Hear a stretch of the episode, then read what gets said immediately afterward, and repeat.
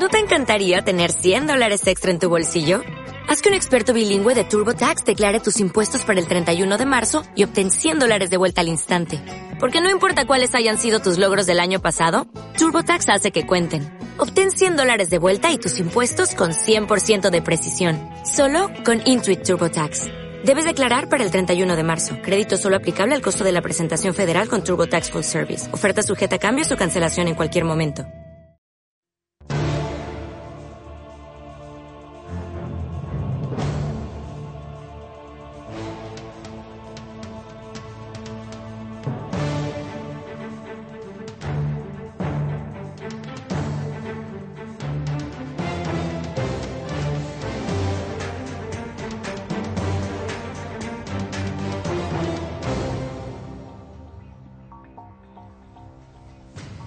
Un saludo en el nombre de el Señor. Bueno, aquí estamos en nuestro décimo día, nuestra décima transmisión especial de este cónclave 2013. Estamos ya, ahora sí, a las puertas. Ya prácticamente hemos llegado a ese momento que toda la iglesia en todas partes del mundo, porque somos católicos, quiere decir estamos en todo el mundo, estamos orando y esperando por la asistencia del Espíritu Santo a nuestros queridísimos cardenales allá en Roma.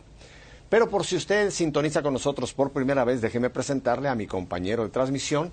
Ya lleva con nosotros tres días, pero en este día nuevamente está aquí mi querido, ya le digo yo, amigo y hermano en Cristo, un periodista mexicano muy reconocido, el señor Jaime Septién. Jaime, gracias por seguir con nosotros aquí en Conclave 2013. Gracias, gracias por lo del señor. Oye, que me siento yo verdaderamente muy muy eh, eh, halagado de, que todo un señor de la, de la, de la televisión católica me diga a un señor a un señorcito, señor. No, no, no, Es mucho más joven que yo. no, no, no, no, señorcito. Por eso se quiere quitarlo de señor, para que yo le diga el jovenazo Jaime Septién.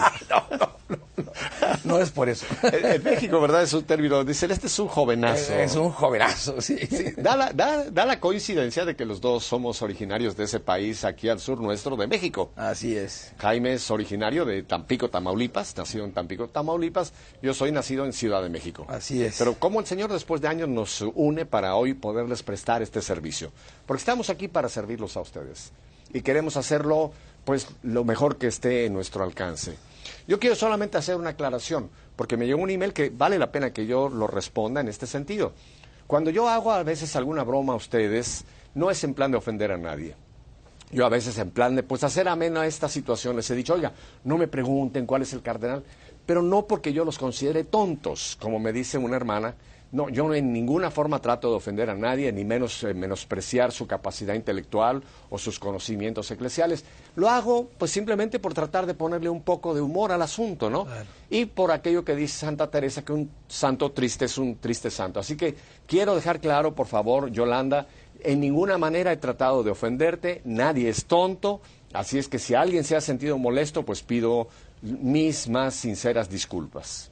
No, no, no, pero a ver, yo quisiera decir, meto mi cuchara aquí, este, realmente tu método de conducción es uno de los métodos más agradables que, que uno puede encontrar y, yo sé, porque te conozco de afuera, que es, es tu misma forma de hacer la vida la vida posible afuera. Ajá. Es, precioso, es, es, una maravilla. Y no, no, que no se sienta nadie este, de alguna manera tocado, etcétera, etcétera. No, no, no.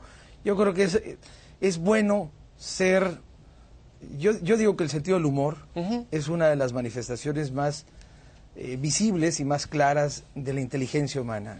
No, y además, esto, mira, lo digo yo muy en serio, Jaime, yo siento un profundísimo respeto por nuestro auditorio, tanto de radio y de televisión, y jamás me pasaría por la mente ofender a nadie en lo más mínimo. Así que espero que entiendan y que de, una vez se los advierto, no voy a cambiar. no, porque mira, yo quiero solamente, cuando a mí me propusieron eh, eh, trabajar con EWT en, en, la televisión, yo les dije algo en aquel momento, le dije, miren, yo soy como Sony, no, no es presunción. Pero le dije, no pretendan que yo cambie o que tenga una personalidad diferente o que trate yo de fingir, porque no sería, no sería posible. Simplemente no lo haría yo en televisión ni en radio. Y creo que lo haces tú mismo en el periodismo, ¿no? Claro. Tenemos que ser quienes somos legítimamente y proyectarnos pues con la personalidad que, que Dios nos ha dado, ¿no es cierto, por Jaime? por supuesto, por supuesto. Yo creo que también el modelo de hacer televisión católica, de hacer periodismo católico, de, de- buscar el estilo católico, eh, tiene que ser, pues por ejemplo, como, como era el Papa Juan Pablo II, como era el Papa Benedicto XVI. Mira, me interesa mucho porque tú conociste, tú tuviste varias oportunidades de estar muy cerca del Papa Sí, Benedicto en, sí, en sí. circunstancias muy naturales. Eh, cuéntanos un, un poquito de esa personalidad del Papa Benedicto que muchas veces pensábamos que él era muy tímido, muy retraído. No, no, no, no, no. Eh, y lo cuentan sus, sus biógrafos, lo cuenta Peter Seba, lo cuenta Vittorio Messori, ¿no?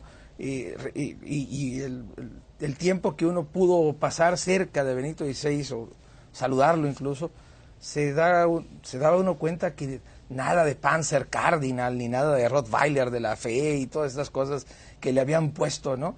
Era un hombre, era un abuelito entrañable, con unos ojos mm, de una dulzura y una voz. Nadie puede, nadie puede ser, hablar con, con esa dulzura el italiano si no es un hombre dulce y, y- y tranquilo por dentro, ¿no? Eh, hay muchas anécdotas de, de Benedicto XVI, ¿no? Por ejemplo, eh, Messori decía que cuando lo entrevistó en aquel famoso informe sobre la fe, ¿no? Que Benedicto XVI solía eh, eh, platicar con, con el, con el periodista y, y es de esa gente que, que en lugar de cruzar la pierna, como normalmente subía, por ejemplo, subía la pierna encima de- de- del descansabrazos de la, de, la, de la silla, ¿no? O esa otra anécdota de, de su restaurantero predilecto ahí muy cerca en Borgo Pío, en, en- en, eh, cerca de- de- del Vaticano, que decía, voy a dar- dar- decir una marca de, de refresco que siempre le gustaba a Benedicto XVI, que le gustaba mucho la Fanta de, de- de naranja. Entonces él llegaba y pedía su Fanta de naranja, ¿no? Este, ahí al, al restaurante, ¿no? Era un hombre de una sencillez extraordinaria, Benedicto XVI. Pero Juan Pablo II también era, era igual. Hay una anécdota preciosa de Juan Pablo II que, que le llega eh, un día a su, su pues la, la, la, la polaca esta, la monja polaca que lo cuidaba, ¿no? Y todo este asunto. Y lo vio un poco cansado ya, este, y le dijo, me preocupa su santidad. ¿Y sabes qué le contestó Juan Pablo II? A mí también. A mí también Oye, volviendo al comentario que has hecho sobre el Papa Benedicto, este de que podía ir a, a este restaurante a tomarse una fanta, esto era cuando todavía era cardenal. Sí, claro, evidentemente. Porque miren, Alejandro ha dicho algo y, y nuestro hermano Enrique- es Enrique muy cierto. Cuando un cardenal, y esto lo vamos a ver, esperamos en pocas horas, cuando un cardenal es elegido por el Espíritu Santo y pasa a ese recinto que se llama la sala del llanto, donde va a ser revestido por primera vez, decía Enrique y Alejandro algo muy interesante, como que en ese momento este hombre cae en la cuenta de que ha perdido ya completamente su privacidad. Totalmente. Ya no se pertenece. Me gustó mucho estas palabras Sí, que es decían. bonito, es bonito. Ya no se pertenece porque ahora, ahora se pertenece a la iglesia. Ya no es más, eh, ya no es más ese hombre independiente que puede decir me voy a comer una pizza acá o voy a visitar a mi familia en, la- en las vacaciones. Se acabó. Él ya pierde su privacidad, pierde propiamente su pertenencia. Ya es todo para Cristo. Es todo para Cristo. Así Qué hermoso esa, esa imagen que nos han presentado. La ¿verdad? sala de las lágrimas, ¿verdad? La sala Sí. de las lágrimas es la que está ahí a un costado de la... eh, Sí, porque te imaginas, Jaime, quien quiera que sea, que, que cae en cuenta la tremendísima responsabilidad que Dios le encomienda. Decía Benedicto XVI, Ajá. cuando iba ya viendo la, la, la votación que se iba inclinando a su, a su favor, Ajá. decía, no me hagas esto, no señor, no me hagas esto a mí, no me hagas esto Joseph a mí. Ratzinger todavía. Así es. en Y al final, al día siguiente, comentó él que había sentido como si le hubiera caído una guillotina, ¿no? Este, Bueno, le, rompió su privacidad. No, y, y- y todo su plan de cómo finalmente esto, esto no tiene nada que ver con las elecciones de carácter, de carácter político. Vamos Todo- a hablar de esto porque Claro, es muy importante claro, este claro. punto. Mira, qué bueno que estamos en esto porque alguien me hacía una pregunta relacionada con esta situación cuando ya alguien ha, re- ha recibido ese, ese encargo de Dios de ser ahora el timonel, el vicario de Cristo. Me hacían una pregunta, bueno, ¿y qué pasa? Porque sabemos que cuando llega el momento que ya la votación ha sido clara, que ya tiene 77 votos, que por cierto apunten esto, este es el número clave para que un papa sea, sea elegido. Sí. 77 votos que son el, las dos terceras partes de los 200, 115 eh, votan- eh, sacerdotes electores que estarán ahí. Cardenales electores. sí. 77 es el número clave. No haga apuestas, no me estoy burlando de nadie, pero 77 es el número. Pero Bueno, en realidad, en realidad el, el- el número es 76.6, pero como no hay punto 6 de cardenal, ¿verdad? Su- sube a, seten- a 77, a 77, correcto. exacto. Pero la pregunta que me hacían es, ¿qué sucede si a este hombre que ha recibido la votación mayoritaria, dos terceras partes, cuando se le vaya a preguntar si acepta, dice no? Que puede ser. Claro. Tiene la absoluta libertad en ese momento poder decir no. No sé si ha pasado alguna ocasión. No creo, ser. Pero no. bueno, me preguntan qué pasaría. Bueno, simple y sencillamente tendría que volverse a otra votación. Y no, no creo, y te digo no creo, no, no por otra cosa, sino, sino porque eh, ellos tienen secreto. O sea, Un sigilo que, de sigilo que van a votar sobre los evangelios, que eso es tremendo. Es correcto. Pero entonces eh, nadie nos podría decir, porque ca- caería sobre ellos la excomunión inmediata, Inmediata. ¿verdad? Y nadie nos podría decir si hubo alguien que dijo que no.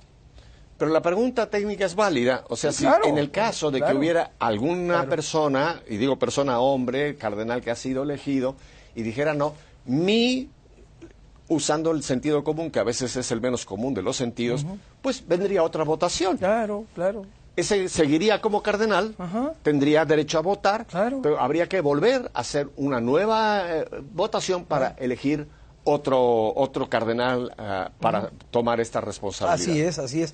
Y no hay, y no hay otra, eh, no hay otro cuento, no, no hay otra historia. Nadie, nadie eh, puede inventar otra historia. Porque lo, lo comentábamos antes de, de entrar al, al aire.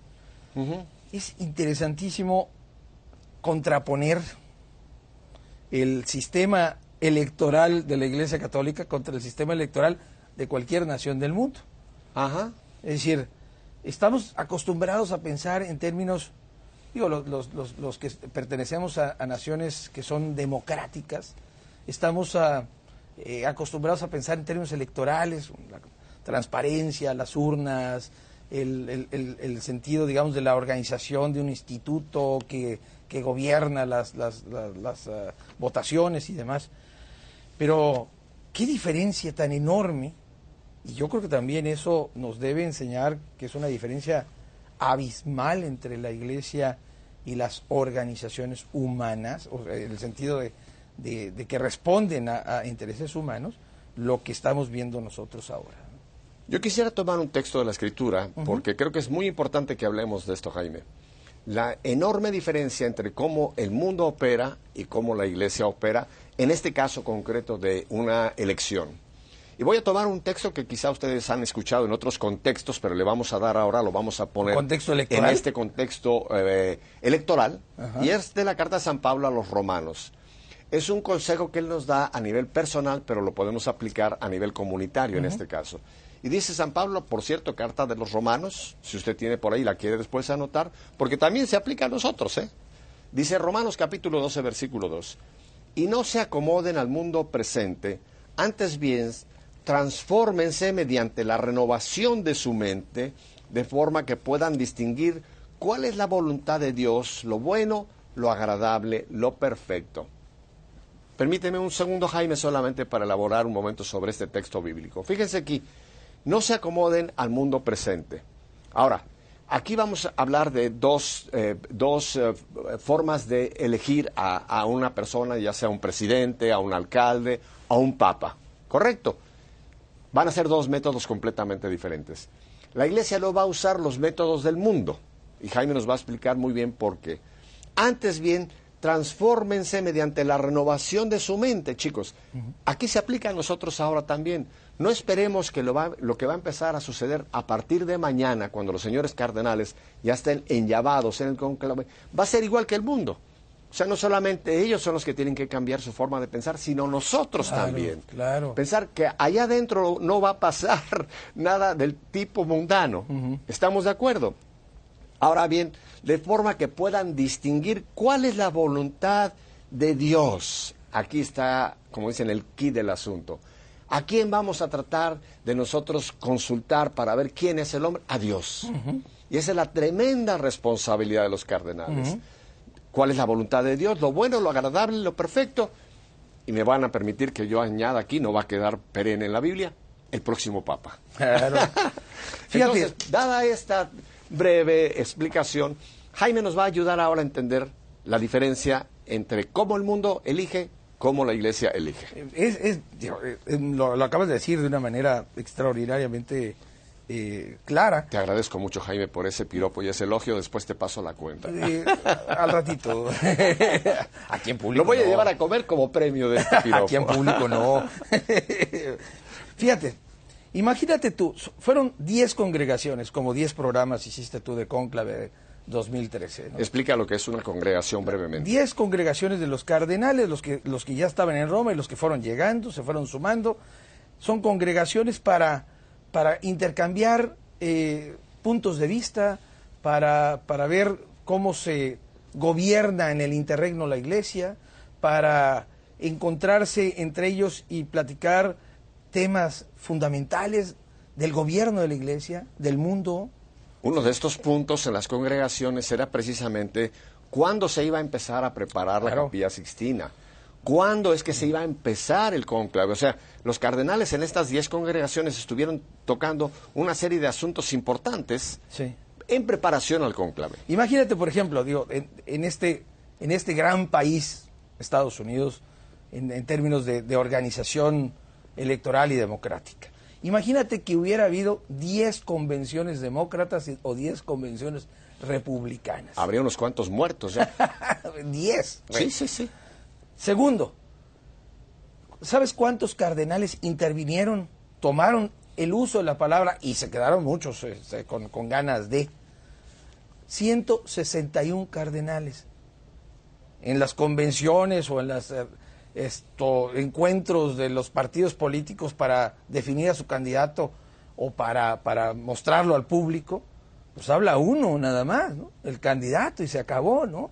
Este punto es muy interesante, Claro es porque había interesante. 177 ahí adentro. Así es. Y si solamente 161 hablaron, no fue porque Pepe Alonso no les permitió hablar, como me dicen que yo no te permito hablar a ti, sino fue porque los otros que no hablaron fue porque no tenían nada que decir, pero tenían la opción de haber hablado. Ah, claro, o se que- apuntaron y ya no les dio tiempo. No, yo no creo que tanto fue cuestión Claro. de tiempo. Yo fue que más bien hubo algunos que pues decían, bueno, ya se dijo, a lo mejor otro cardenal hizo el comentario que yo iba a hacer. claro. ¿Para qué me voy a repetir? Claro. ¿Verdad? Porque ahí no hay protagonismo, ahí no está viendo quién habla más y quién no. Simplemente, o sea, qué bueno que tocas este punto. 161 intervenciones en 10 en 10 En 10, eh, congregaciones congre- da un promedio de 16 oradores por congregación, lo cual eh, fue un verdadero maratón. ¿Y qué, to- qué temas tocaban? Por ejemplo, hoy, hoy que fue la última de las congregaciones, hoy lunes, tocaron un tema que, que despierta muchísimas suspicacias, y qué bueno que despierte muchas suspicacias, porque yo creo que finalmente es un tema que la iglesia tiene que entrarle a fondo, que es el tema económico-financiero del Instituto de Obras Religiosas del IOR, o sea, el Banco del Vaticano, ¿no? Y que ha habido eh, muchísimas, muchísimas, eh, eh, digamos, cuestiones de, de opacidad en el manejo de, lo- de las finanzas de la iglesia y qué bueno que le entran porque tenemos que tener una iglesia que maneje sus, sus finanzas de manera transparente. Qué interesante este punto, mi querido Jaime, porque efectivamente se habló de que sí pueden haber ocurrido en la banca vaticana cosas que no eran correctas. Nadie lo vamos a negar. Claro, Nadie lo vamos a claro. negar. Pero miren qué importante, han tocado este punto para que el futuro Papa, que ya está en estas ahí, congregaciones, ahí. sepa que este es uno de los puntos que hay que arreglar prontamente. Y tú lo has dicho, me encanta, que las finanzas vaticanas sean transparentes completamente.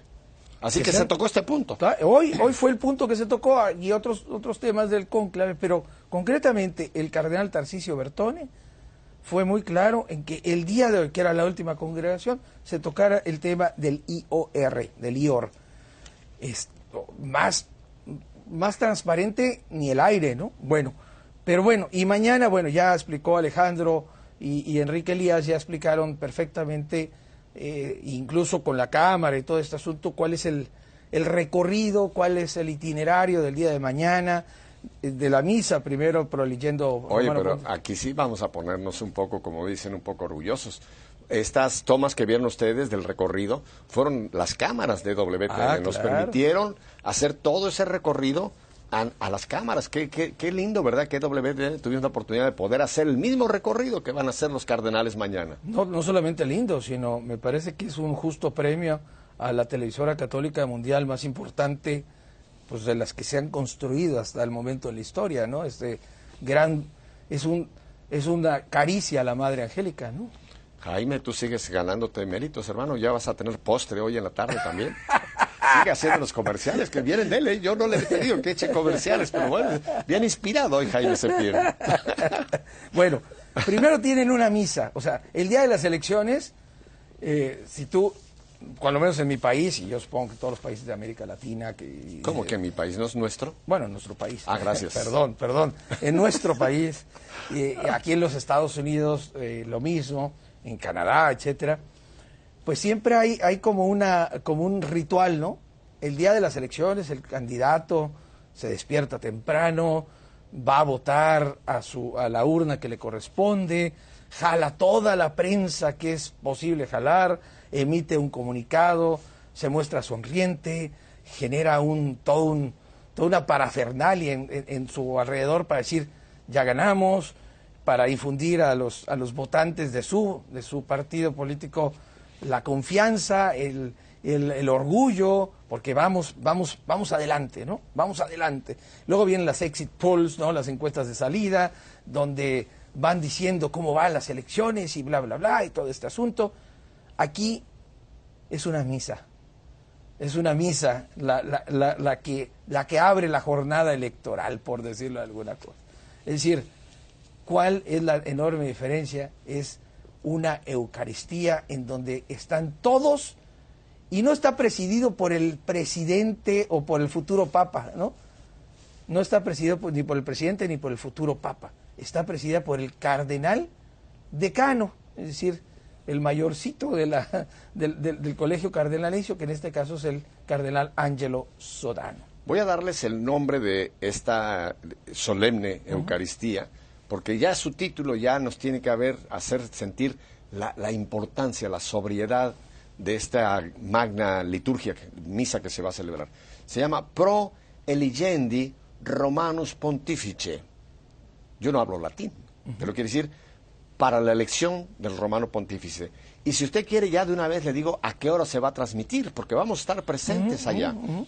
Esta misa va a principiar a las 9.45 hora de Roma. No se preocupe.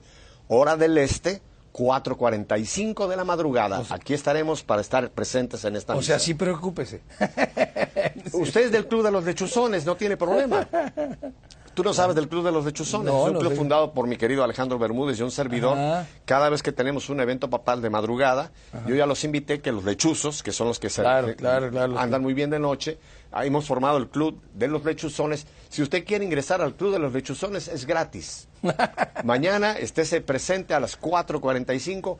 Vamos a estar presentes para esta misa. Oye, Adelante. pero fíjate qué cosa más, más, más interesante. Preside ya por, por, por derecho canónico, pues, por, está legislado así al interior de la iglesia, el cardenal decano. Pero concelebran los 115. Exacto. Es decir, los 114 otros concelebran y el cardenal decano es el, el, el que, el que lleva, Celebrante digamos, principal. El, el que preside la celebración, pero no es el presidente. Todos concelebran los 115. De tal suerte que no hay uno arriba y 114 abajo. ¿no? En el caso de el cardenal decano, Joseph Ratzinger, bueno, después fue el, el, el- el- el Santo Padre electo, ¿no? Pero no es así, no es la transmisión automática que supondría en un partido político, en una organización Es política. Es- eso que tú mencionaste es un dato anecdótico muy interesante. En el pasado cónclave, el que era presidente en esa misa, o el que era el cardenal, en ese el cardenal decano, era Joseph Ratzinger, que sucedió que fue elegido papa. Así es. ¿Pudiera ser el cardenal Sodano? Pudiera ser. Claro. Él también está dentro. Así que Es decir, es cardenal elector y es el, el, el, eh, decano, es el más viejo, el más, eh, eh, en todo- en- Más antiguo el más decano. antiguo de, de- de todos los, los- los cardenales electores, ¿no? Muy bien. Entonces, luego como ya nos explicaron también nuestros compañeros en Roma, se van en procesión a la capilla Sixtina, juran, un juramento muy solemne, ¿no? que ya también lo escuchamos, eh, eh, este, asunto, este, este tema, pero no solamente juran los cardenales, juran los 70, alrededor de 70, digamos, ah, servidores. servidores entre los, los ceremonieros, etcétera, etcétera, pero también pues los, los médicos y los paramédicos que están ahí, algunos cardenales. 70, tengo entendido que son cerca de 70 personas. Son 70 personas. Hoy, hoy en la tarde están haciendo ellos su juramento solemne. así es. Antes de que hables de esta entrada ya a la capilla, etcétera, mañana también vamos a transmitir esta procesión de la Basílica de San Pedro hacia la capilla Sixtina, la procesión de entrada al cónclave. Esto va a ser a las 4 de la tarde, hora de Roma, Roma, no se preocupe hora de Miami, 11 de la mañana. Así que entonces solamente para repetir las dos horas claves de mañana en la mañana. 4.45, la solemne misa pro eligendi romanos pontifice. Qué bien me salió. Hombre. Y después, a las 11 de la mañana, hora del este, vamos a transmitir esta procesión de los señores cardenales. Estas dos procesiones, perdón, estos dos eventos van a ser transmitidos y van a estar presentes nuestros hermanos Alejandro Bermúdez y Enrique Elías. Nosotros no estaremos presentes eh, eh, eh, aquí en cámara, pero estaremos espiritualmente, por supuesto, presentes. Así que hasta ahí estamos. Tenemos más que vamos a hablar de este proceso, pero tenemos que ir ahora a unos breves mensajes. Así es que, ya saben mi recomendación, y espero que nadie se ofenda cuando voy a decir, no vaya al refrigerador, ahórrese de, meterse unas cuantas calorías al cuerpo. Quédese con aquí con, con, mi querido hermano Jaime y yo, que lo único que tenemos aquí es agua. Vamos a aguantar. yo tengo café, yo tengo café. Ah, tiene café. Va, va, subiendo de categoría. Así es. Nosotros volvemos con ustedes en un par de minutos. Quédese tranquilo que tenemos mucho que compartir todavía. Volvemos muy pronto.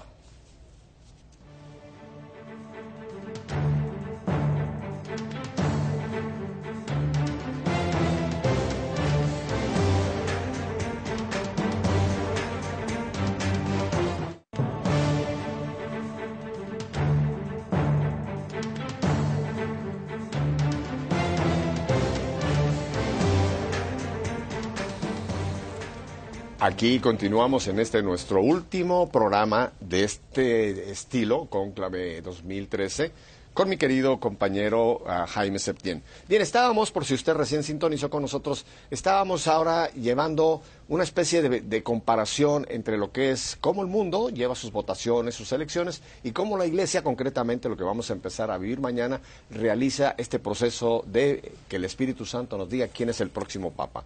Nos quedamos en que entonces Después de la misa uh, Pro Ligendi Romano Pontifice, los cardenales eh, van en procesión hacia la Capilla Sixtina y Jaime nos va a narrar qué pasa entonces a, este momento. Fíjate, bueno, eh, dijimos que, que eh, íbamos haciendo la diferencia entre el proceso previo, etcétera. Ya cuando están dentro de la Capilla Sixtina, no, no proceden inmediatamente a la votación y tampoco hay ahí un un cabildeo de, algunos esto, eh, enviados de algunas pancartas, personas, no hay vota pancartas, por... no hay vota por mí, etcétera, etcétera, sino tienen el, claro, tienen el el, el, último de todos los actos previos a, a, la primera votación que probablemente se realice ya mañana, que es una conferencia, más bien una meditación que les hace un cardenal que no es elector,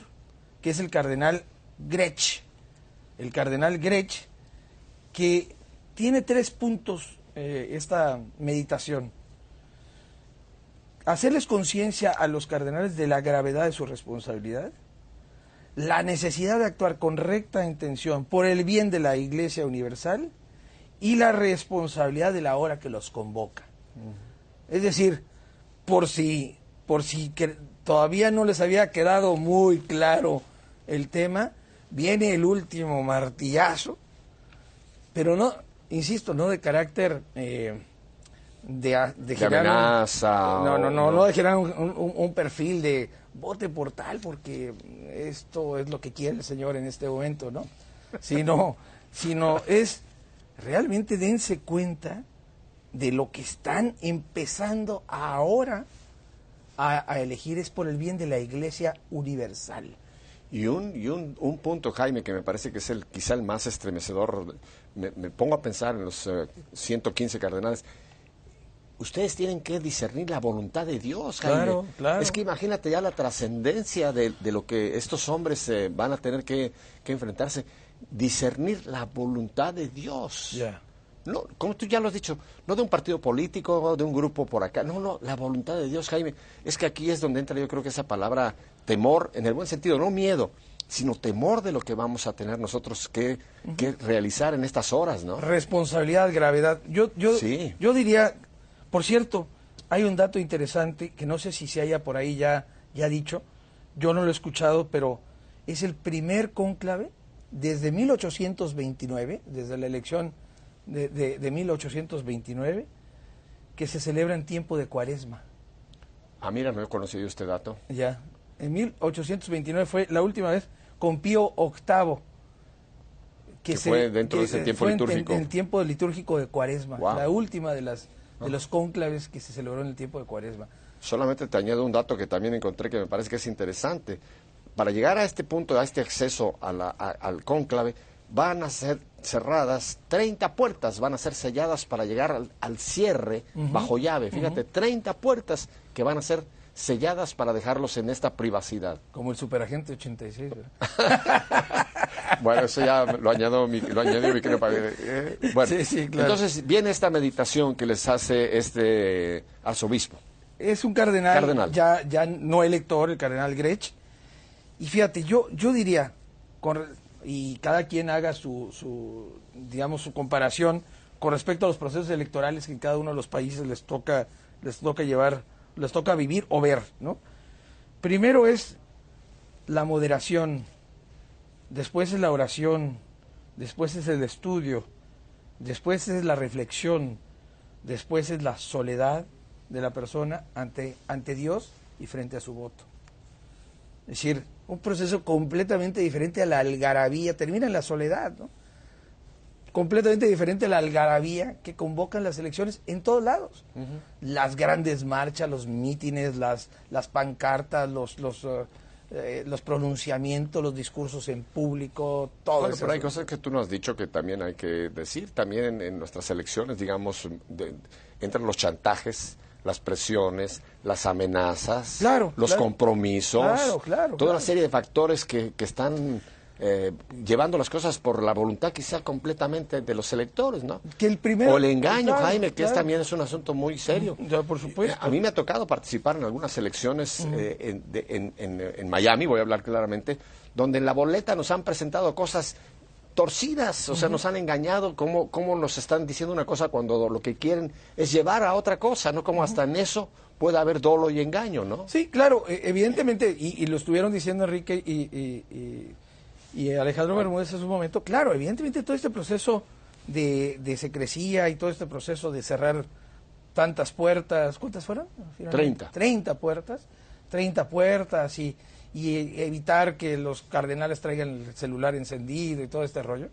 Este, finalmente, no es porque quieran aislarlos del mundo y que y los quieran poner como antes los ponían en algunos en algunos eh, cónclaves que duraban 133, 134 días, una cosa por el estilo, o hasta meses o años.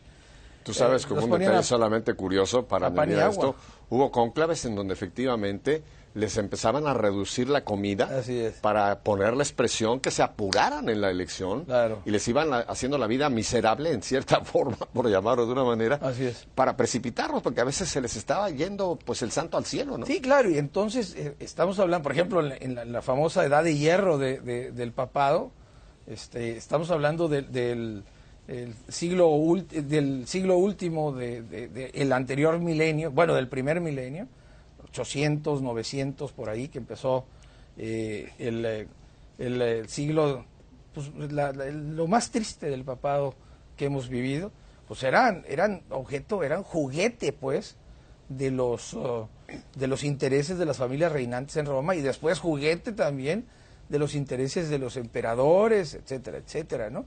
De tal suerte que, que todo esto, bueno, pues tiene una lógica para llegar lo más limpios posible a escuchar el mandato de Dios, ¿no? Esa es la idea. Entonces es completamente, son, son como, ayer tú hablabas de, los dos tiempos, ¿no? Del tiempo de Dios y Kairos y el tiempo Cronos. Y, el tiempo Cronos, bueno, pues es, es llegar dentro del tiempo Cronos al tiempo Kairos. Bueno, aquí sí nos viene muy bien la cita de Isaías, ¿no? Mis caminos no son tus caminos, mis pensamientos no son tus pensamientos. Creo que aquí nos queda más que nunca claras, eh, poniéndolo en este contexto, cómo operan de diferente, ¿verdad? Eh, el mundo, y aquí no estamos en, satanizando ni nada, simplemente el mundo y la iglesia, desde este punto ya como el cuerpo de Cristo presente en este planeta. Pero no solamente eso, eh, evidentemente es eso, pero al final de un, de un proceso de elección, Dios elige a un hombre, ¿no? A un ser humano. Pero todo nos apuntaría a pensar que vamos a, que, todo el proceso de las congregaciones y las intervenciones y, la prensa nos lo, la prensa secular nos lo pinta como un proceso para formar la, la conciencia de los señores cardenales electores para que elijan a un hombre. ¿Sí? Y la verdad es para formar la conciencia de los señores cardenales para que escuchen a Dios. yo quisiera aquí hacer un, punto interesante y después te voy a pedir hacer un cambio a otro que me interesa mucho en los no muchos minutos que nos quedan. Sí. Nos escribió una persona diciendo de que estuvo viendo alguna cadena de secular, ni voy a mencionar su nombre, no tiene caso, donde un periodista entrevistaba a un ex sacerdote, en el sentido de sacerdote de la Iglesia Católica Apostólica Romana, hoy día pertenece a una iglesia episcopaliana, y este periodista entrevistaba a este sacerdote para que él diera opiniones sobre lo que es el proceso que está viviendo la Iglesia Católica Apostólica. Nuevamente mi exhortación, mis hermanos, no pongan atención a los criterios que nos presenta la prensa secular. Muchas veces, y no digo que lo hagan con mala intención, pero para hablar de cosas de iglesia hay que estar dentro de iglesia, como EWTN y Radio Católica Mundial lo queremos hacer ustedes. No estamos dándonos de ser eh, infalibles ni que tenemos... pero de verdad, si ustedes quieren conocer, escuchen a Alejandro Bermúdez, a Enrique Elías, a Jaime Septién, me excluyo del grupo. Eh, manténganse, manténganse en sintonía con nosotros para que sepan cuál es, y qué lindo que Jaime nos ha explicado cuál es este proceso tal y como realmente ocurra, no como quizá lo quiere presentar los medios seculares. Ahora, yo quisiera, Jaime, que en los minutos que nos quedan, ya que estamos prácticamente a horas de que esto empiece a suceder, nárranos un poco ¿Qué podemos esperar de este cónclave? Ah, Porque es interesantísimo lo que Jaime les va a presentar. Fíjate, fíjate Yo me callo y dejo a Jaime que les explique ahora. No, no, no, no, no para nada. Fíjate, eh, yo quisiera nada más hacer una, una rapidísima radiografía o un mapeo, pues, de los últimos, de los últimos cónclaves. ¿Para qué? Pues un poco para, para ver qué nos ¿Qué, podemos esperar? exactamente, ¿qué nos espera desde esta lógica dentro de la Iglesia? Pío, eh, Pío XII, 1939, este, por cierto, participa por primera vez un patriarca en ese cónclave, un patriarca del rito oriental. Es el más corto de todos los últimos cónclaves de, de 1939 a la fecha. Duró dos días, del 1 al 2 de marzo. Hubo 62 electores y solamente tres escrutinios. Es decir, si empezara hoy, si, si fuera de mañana, perdón. Mañana martes, el miércoles habría papa. El miércoles habría papa. Porque mañana posiblemente, ya lo dijo Alejandro, puede ser que haya una votación. Así es. Si esto es así, el miércoles habría cuatro, pero en este caso fueron tres. Tres. Juan 23. Participaron por primera vez cardenales chinos, indios y africanos. Fue en 1958, del 25 al 28 de octubre, duró cuatro días, fueron 55 cardenales electores y 11 escrutinios con el, el Beato Juan XXIII, el Papa Bueno. Pablo VI duró tres días, del 19 al 21 de junio de 1963. Fueron 80 electores y 6 escrutinios. Un comentario breve sobre estos dos eh, eh, cónclaves. Juan 23 es elegido, ya Jaime lo presentó, y él, al muy poco tiempo de su papado, convoca al Concilio Vaticano II. Él muere, yo tengo abolido esa palabra, él va a la casa del Padre en el proceso del Concilio Vaticano II. Así que fíjese que eso le da otra peculiaridad a ese cónclave donde es elegido Pablo VI, porque es elegido en el contexto, en el medio de este gran concilio Vaticano II, es que se tiene que interrumpir, por llamarlo brevemente, el concilio para ir a un cónclave a, a buscar el sucesor, que fue Pablo VI, quien es que concluye el Vaticano II. Ah, es correcto, es correcto. Luego viene Juan Pablo I, en, la, en el cónclave que elige Juan Pablo I, que duró dos días, dos días, el 25 y el 26 de agosto de 1978, es la primera vez que no participan los cardenales que hayan cumplido 80 años, como ahora. Es la primera vez en aquel entonces. Hubo 111 cardenales electores y cuatro escrutinios. O sea, rapidísimo. Muy breve también.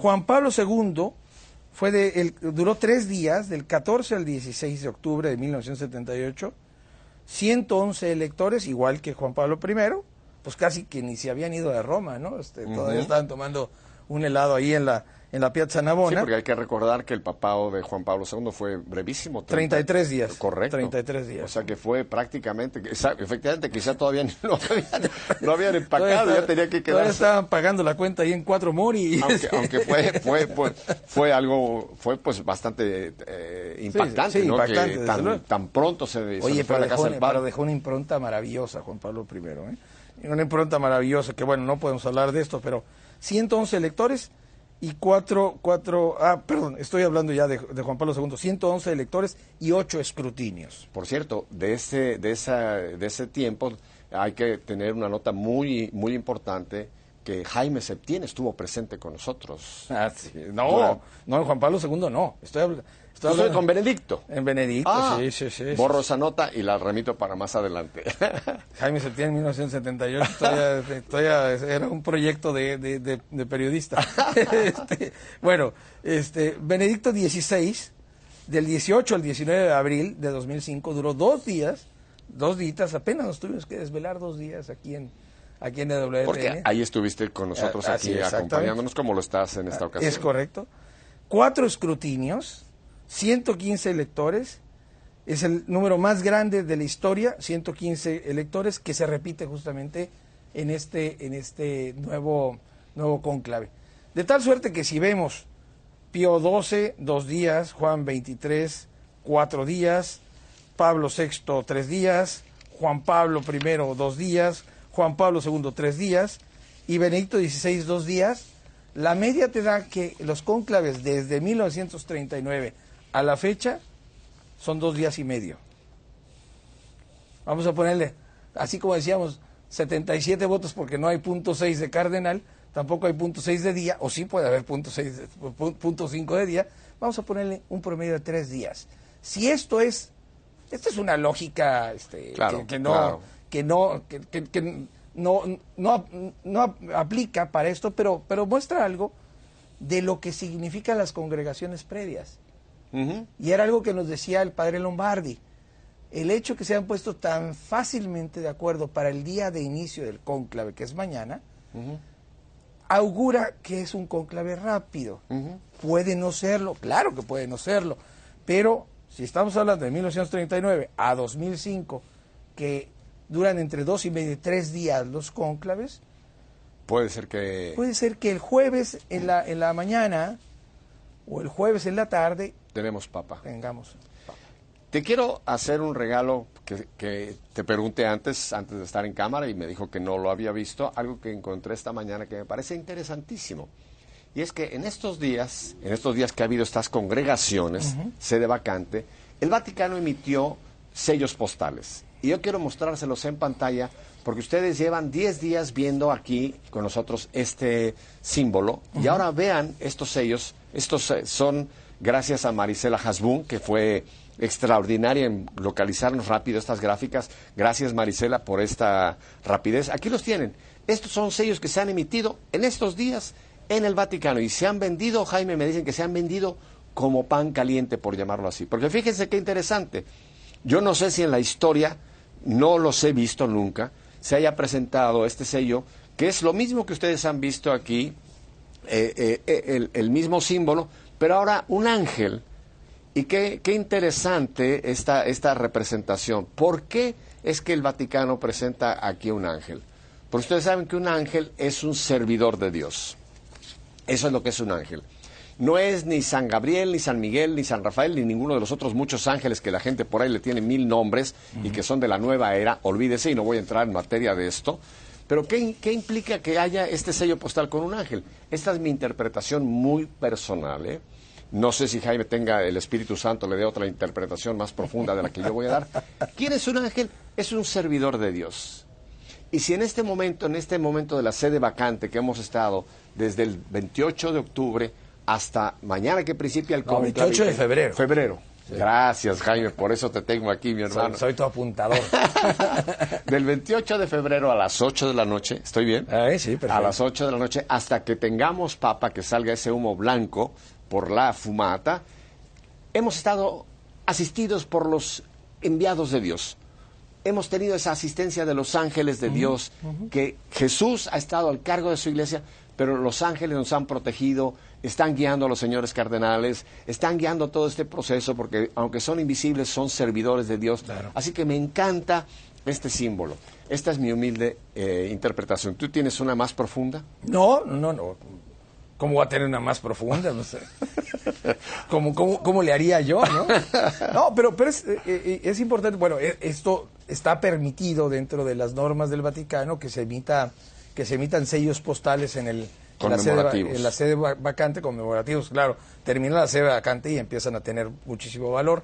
Uh -huh. Ahora, el Vaticano también emite moneda y, y, en euros también está dentro de la zona euro, ahí vimos los, los costos, pero solamente esa moneda se puede comerciar dentro del Vaticano. Correcto. Es decir, tú no puedes, tú no puedes tener una moneda con la efigie del Papa, bueno, ahorita no tiene, no tiene efigie, por lo tanto no hay emisión de moneda, eh, y, y, después irte a... Irte a Las Vegas a, jugarla en las máquinas. No, o deja tú a Las Vegas, irte a, a, la... Bueno, puedes ir a la Fontana de Trevi y, y echarla echarla eh, para pedir algún deseo, pero... Lo pero, cual es superstición. Lo cual es una superstición y no lo vas a hacer porque luego esas monedas son Ajá. monedas valiosas, claro. ¿no? son monedas de colección.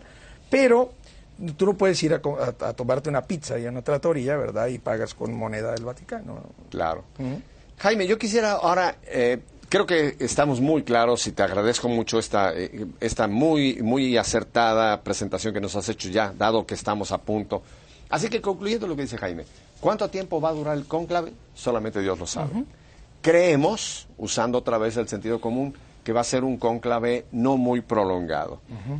Esperamos que quizá para el jueves ya tengamos papá. Pero si esto se prolongara, no nos desesperemos ni pensemos que algo anda mal. Al contrario, si los señores cardenales necesitan más tiempo para llegar a los 77 votos, vamos a orar muchísimo por ellos. Y esta es mi invitación. Más que nunca ahora dediquémonos a interceder, a interceder por los señores cardenales, que tienen la gravísima responsabilidad de escuchar al Espíritu Santo en este momento en que queden bajo llave ahí ya en la capilla sixtina. Yo quisiera, Jaime, ir a un punto que creo que tú me vas a ayudar también como periodista. Alguien nos mandó acá y dice que hemos hablado mucho del holocausto judío en algunos momentos. Creo que mencionábamos uh -huh. ese hecho abominable de este exterminio sin justificación alguna que ocurrió, de lo cual nos sigue doliendo y qué bueno que tanto Juan Pablo II como el Papa Benedicto incluso estuvo en los campos de concentración. Claro. Han, han, han, han sentido un profundo dolor. Pero bien, esta persona me dice que no hemos hablado mucho del holocausto cristiano. Ah, de acuerdo. Ahora, aquí razón. presenta un número que, con permiso, creo que no corresponde. Me dice que en el pasado siglo ha habido 70 millones de católicos masacrados. Cristianos. No, aquí me presenta católicos. Yo, cristianos, y es un poco más, ¿eh? Ajá. Es pero un poco más. Yo por eso quiero aclarar porque me presenta católicos. Mm, Ahora, sí hay cristianos que no pertenecen uh -huh. a la Iglesia Católica. Uh -huh. Por eso creo que vamos a hacer un poco la uh -huh. distinción. Yo no creo que pudiéramos decir que fueron 70 millones de católicos. No estamos refutando el dato. Ahora vamos a hablar de personas que han muerto por su fe, Jaime. Sí, a, a ver, yo, yo que son cristianos eh, y son un poco más. ¿eh? Bueno, yo no, yo no tengo la cuenta, pero hay un, hay un libro que se llama Siglo de Mártires. Siglo de Mártires, que, que escribió el, eh, el, presidente y el fundador y el director de, de la, de la comunidad de San Egidio, Andrea Riccardi, que ahí hace el conteo, hace todo el conteo de, del siglo del siglo XX. El siglo Correcto, el siglo XX es el siglo que es. Yo diría que es el gran martirio olvidado, Pepe, el de los cristianos. Y que sigue en muchos países. Oh. Y tiene, tiene toda la razón nuestro, nuestro televidente Radio Escucha. Tiene toda la razón. Eduardo Vargas Barrera es el ah, nombre, le ah, doy pues, crédito. Pues muchísimas gracias, Eduardo, porque tiene toda la razón. De Venezuela. Y hemos olvidado completamente el, el, el holocausto, la persecución, el, el, asesinato, el martirio de cerca de 100 millones de cristianos en el siglo, en el siglo XX. Sí, mi punto era aclarar, porque no queremos tomarnos la exclusiva que han claro, sido no, claro, no, tienes toda la razón. Ha habido eh, cristianos de, de, otras fees, de otras iglesias, que han padecido por ah, su fe. y efectivamente aquí menciona, por ejemplo, bajo el régimen de... Eh, Stalin. Stalin, en Ucrania, en China, en Japón, en la India, en, México, para no ir muy lejos, de los cristeros, etcétera. Entonces, pero qué bueno este punto, Jaime, porque realmente y este libro sería muy interesante que tú lo vuelvas a mencionar, porque seguramente hay gente que quiera... Siglo de mártires de Andrea Riccardi. Andrea Riccardi, que es un italiano, un historiador italiano estupendo, estupendo. Eh, hay que recordar nada más la, la, guerra civil española, ¿no? Por ejemplo. Hay que recordar todas las purgas de Stalin, ¿no? Y Hitler y Hitler se despachó con la cuchara grande con los católicos y con los cristianos en general. ¿no? Se despachó con la cuchara grande.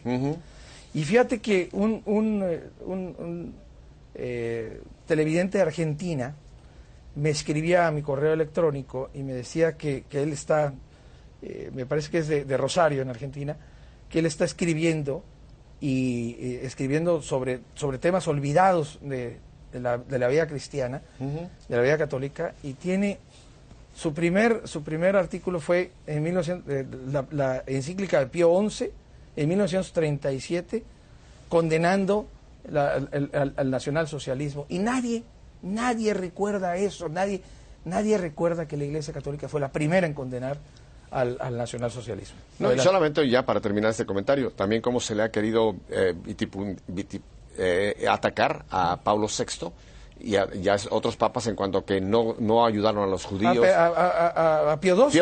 Pío XII, Cuando realmente la Iglesia protegió y em, amparó a muchísimos judíos que hubieran sido exterminados, si no es por ese amparo que también les dio la Iglesia Católica. Es un, muy tema apasionante que no tenemos más tiempo para elaborar el día de hoy.